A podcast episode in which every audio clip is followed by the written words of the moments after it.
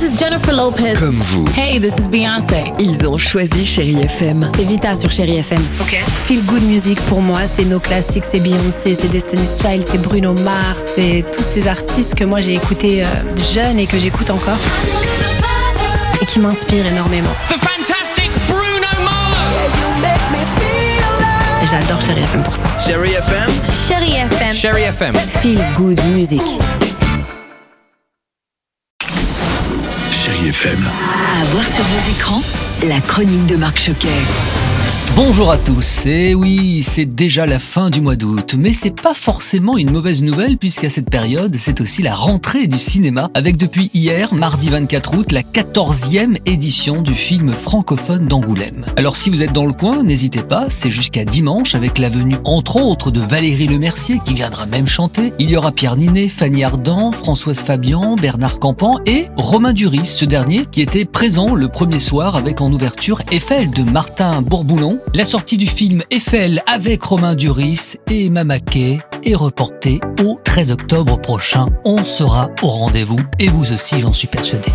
Et puis je voulais également vous parler d'un film documentaire que j'avais beaucoup aimé il y a quelques mois. Petite danseuse, de retour au cinéma, d'Anne-Claire d'Olivet. Je fais de la danse lundi, mardi, mercredi.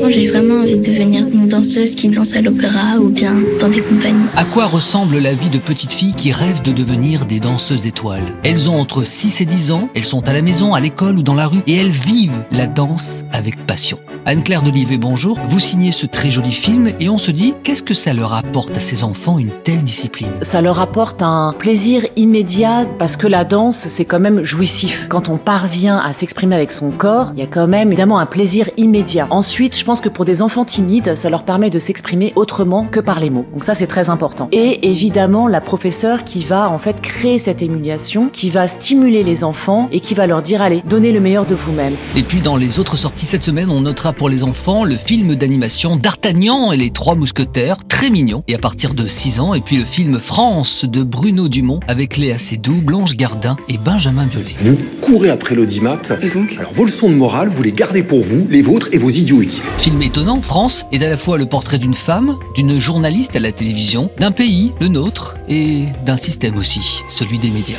Allez terminer bien ce mois d'août et restez fidèles à ce podcast et toute l'actualité du cinéma. Très bon ciné à tous. Retrouvez cette chronique en podcast sur chérifm.fr francemusique.fr.